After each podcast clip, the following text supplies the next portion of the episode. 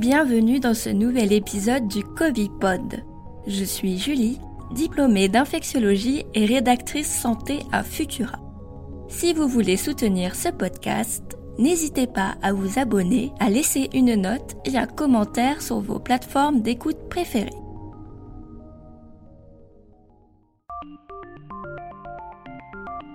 Depuis lundi, les écoles maternelles et primaires ont rouvert leurs portes aux élèves après deux semaines de vacances.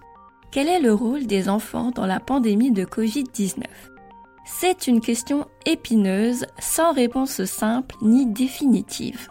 Des scientifiques allemands ont passé en revue la littérature scientifique, qui est dense et parfois contradictoire sur le sujet. Ils se sont focalisés sur deux points, la susceptibilité des enfants à l'infection et leur contagiosité. Les enfants peuvent avoir un rôle important dans la propagation de certaines maladies infectieuses. C'est le cas pour la grippe ou la gastro par exemple. Dans le cas du Covid-19, les choses sont plus complexes. Les enfants de moins de 10 ans semblent plus résistants à l'infection. Plusieurs études se sont penchées sur la séroprévalence, c'est-à-dire la présence d'anticorps contre le SARS-CoV-2 dans leur sang, et le nombre de tests de dépistage positifs chez les moins de 10 ans. Elles sont toutes parvenues à la même conclusion, les élèves de maternelle et de primaire sont relativement épargnés par la maladie. En revanche, après 10 ans, les enfants présentent le même risque d'être infectés que les adultes. Le moment précis où ce changement s'opère reste mystérieux. Cela signifie-t-il que les enfants sont aussi moins contagieux? Eh bien non, Selon les scientifiques allemands, aucune donnée ne permet d'affirmer que les enfants sont moins contagieux que les adultes. Et c'est là que ça devient coton. La Covid-19 pédiatrique est assez différente de la Covid-19 classique. La plupart des enfants en bonne santé sont asymptomatiques ou déclarent des formes légères avec de la fièvre et de la toux. Une des complications les plus sévères de la maladie est un syndrome inflammatoire généralisé pouvant être mortel. En clair, chez beaucoup d'enfants, la Covid-19 peut passer inaperçue. Dans ce cas-là, comment savoir avec certitude si un enfant est à l'origine d'un cluster dans une école ou au sein de son foyer? De plus, la différence de sensibilité à l'infection en fonction de l'âge ajoute un degré de complexité à un problème déjà obscur, dirons-nous. Les écoles élémentaires et les crèches sont à l'origine de quelques foyers de contamination en Europe. Mais le nombre de cas positifs était beaucoup plus important chez les adultes que chez les enfants.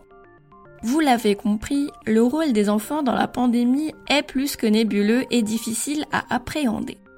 Au regard des connaissances actuelles, il ne semble pas être un moteur essentiel de l'épidémie. Mais je n'en mettrai pas ma main au feu.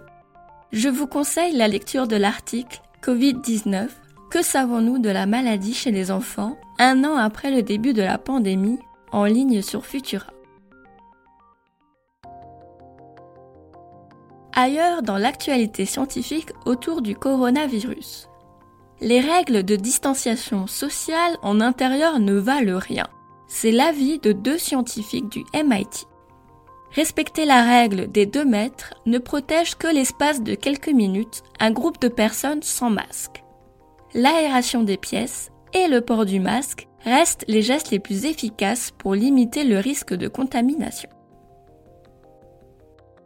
Être vacciné ne signifie pas qu'on ne peut plus être infecté, mais ce risque est grandement diminué. Le Haut Conseil de la santé publique indique que les personnes vaccinées peuvent faire tomber le masque lors de rassemblements privés et en intérieur. Dans les lieux collectifs, il reste obligatoire.